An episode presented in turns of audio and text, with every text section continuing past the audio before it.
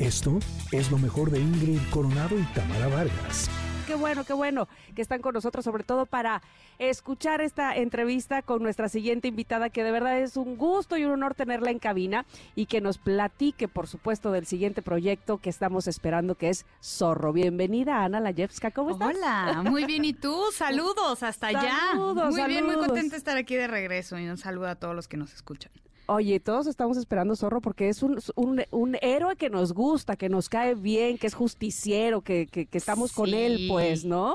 El, Zorro es un personaje icónico, este héroe enmascarado que hemos visto miles y millones de, versiones en series, en películas, en, eh, caricatura, en caricatura, en historieta. O sea, la verdad es que sí es un es un héroe que ha logrado como prevalecer a lo largo de muchísimos años, tiene muchos seguidores y de todas las edades, ¿no? Entonces, pues nada, ahora presentamos esta serie, son 10 capítulos.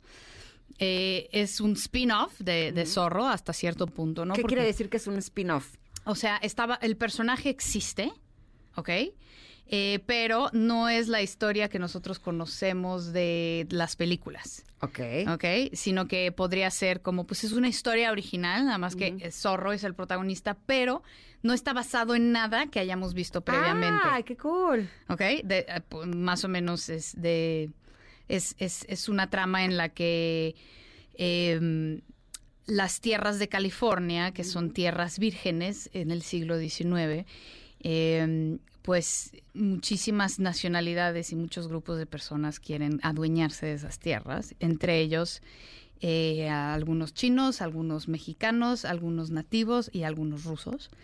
¿No? Y, el zorro, pues, aparte de descubrir al asesino de su padre, pues eh, también como que se ve involucrado en esta lucha bastante injusta y esta pues todo quieren su pedazo de pastel. Hay muchísimos villanos contra los cuales el zorro pues se tiene que enfrentar a, ¿no? Entonces, eh, pues sí, es una historia como eh, entre aventura, entre este muchísima acción hay cantidad de escenas donde los personajes hacen esgrima en donde oh, montan a caballo en donde pues hay, hay armas no eh, y yo creo que pues a esta nueva versión eh, va a tener muchos nuevos seguidores, porque además tenemos un elenco muy atractivo. El zorro lo interpreta un actor español que se llama Miguel Bernardo, que es un actor como muy, muy conocido, eh, principalmente en Europa, pero también en México tiene y en Latinoamérica tiene muchos mm. seguidores, y Renata Notni son los mm. protagonistas. Y tiene, tenemos un elenco súper mezclado, porque es una coproducción entre España y México. Entonces, pues, eh, producción grande, producción muy, muy bien hecha.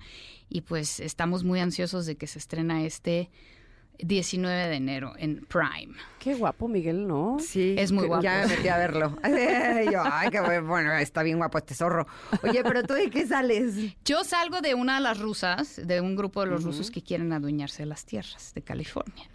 Y también, pues, ganarse las fronteras eh, con México, con Estados Unidos y con Alaska, ¿no? ¿Y tuviste que aprender también esgrima? Eh, no me tocan tantas escenas de acción, más bien en mi personaje es bilingüe, o sea, tengo muchas escenas en ruso. ¿Y ya hablabas? Soy rusa. Entonces, yo nací en, en, la ex Unión Soviética de padres rusos y estudié ruso, en ruso toda mi vida. A ver, habla algo en ruso. Dobry Jane. Qué bonito. buenas tardes, ¿cómo están? Oh, oye, pero a ver, entonces eh, me, imagino que aunque dices que no tendrás muchas escenas de acción, esto ha de ser un reto porque eh, así como lo platicas y, de lo que gira la historia, me parece que, que no es cualquier, eh, ahora sí que no es enchilame la otra, ¿verdad? Sino que tiene su complejidad y evidentemente para los actores también. Eh, ¿Con qué te has enfrentado, digamos, en esta serie como actriz? Bueno, varias cosas. La primera es que, en efecto, el personaje es bilingüe y hablaba con acento eh, ruso en español, lo cual yo me traté de quitar a lo largo de las años. Y aquí empecé a hablar Qué paradoja. Ay, ahora tienes que hacerlo marcado. Ahora soy así, ahora soy Irina Ivanova. Este. Uno, dos, eh, la serie fue grabada en, en, España, en Las Palmas de Gran Canaria, entonces mm. obviamente, pues la distancia con alguien que tiene su vida en, en México, que es mi, es mi caso, pues luego es complicado. Yo iba y venía, no estuve ahí durante todo el tiempo del rodaje, pero... eh, pero sí, en algún momento sí fue duro como dejar a mis hijos Claro. y irme otra vez a España, ¿no?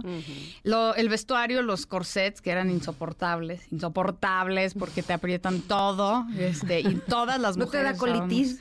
Este, no, pero sí es muy incómodo. Y Aparte, pues las temperaturas en Gran Canaria son bastante altas. Finalmente es un lugar de playa y sí, eso no fue agradable. Fuera de eso, creo que eh, fue uno de los rodajes más eh, detallados que he tenido en mi vida. O sea, de verdad es que cada detalle, cada milímetro de, de arte, del, del encuadre, de, de la frase que dices es verificado, reverificado, reanalizado. Entonces, es un proceso muy, muy creativo. Nuestro director es Javier Quintas, que es súper conocido en, en España. Es el director de La Casa de Papel, entre bueno. otras cosas. Nada más. Este, y trabajar con él fue maravilloso.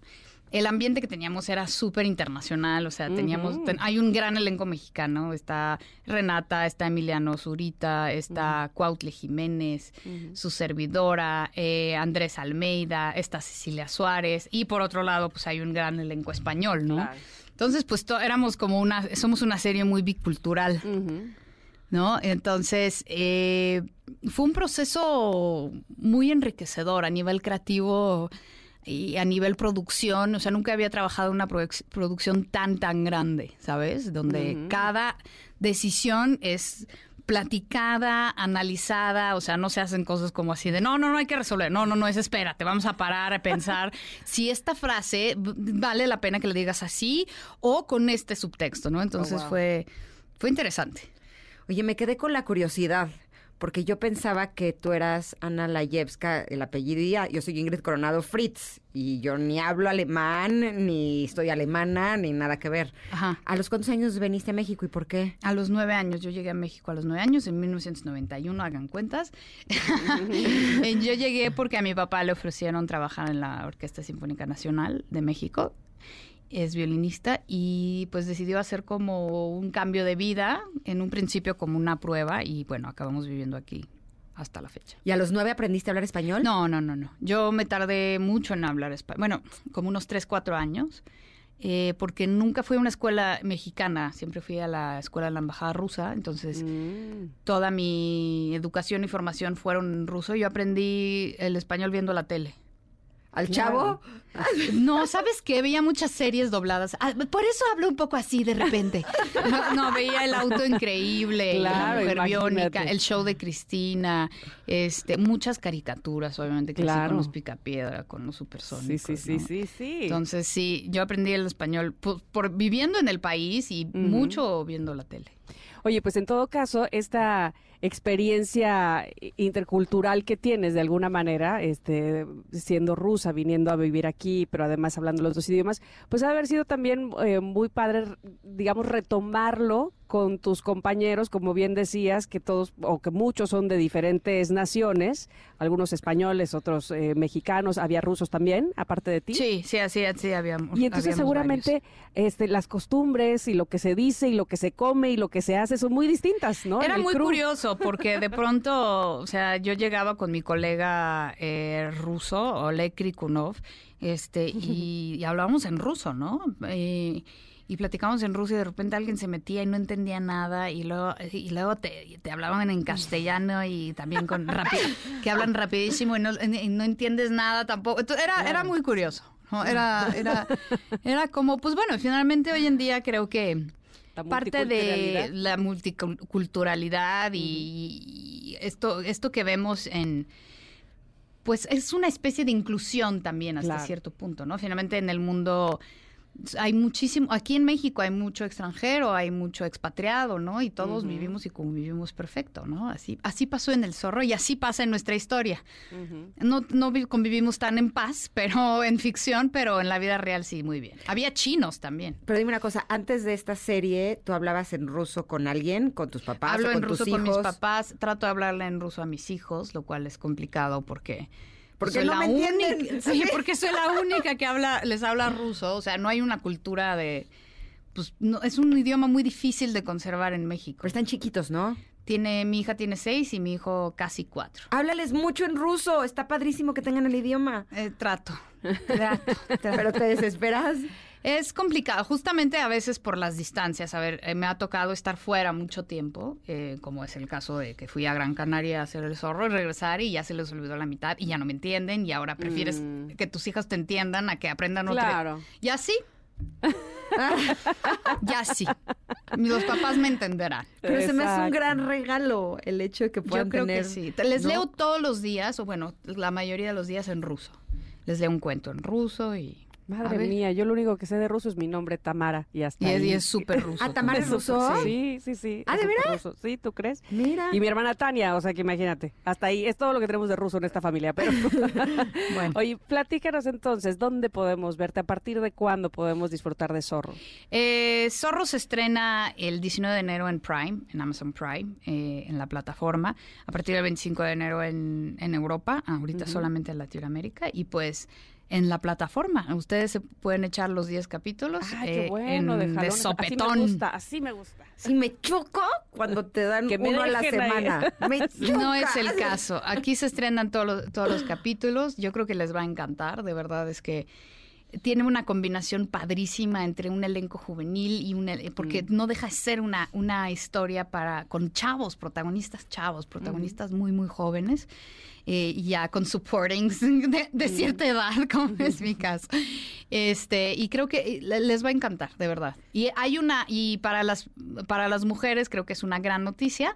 Mm, el- aunque el protagonista es el es zorro y es hombre, evidentemente, eh, el poder femenino está muy a la par ahí. Padrísimo. Oye, y dime algo, ¿y ahorita en qué estás? ¿Estás eh, filmando algo? Estoy grabando algo, haciendo teatro? una serie para Netflix que se llama Bienvenidos a la Familia, que se estrenará, quién sabe. Supongo que este ¿Cómo se año. Bienvenidos a la Familia. ¿Y con quién estás? Con Alasraki Films, con Marimar Vega y, y Mm. ay, Erika Buenfil.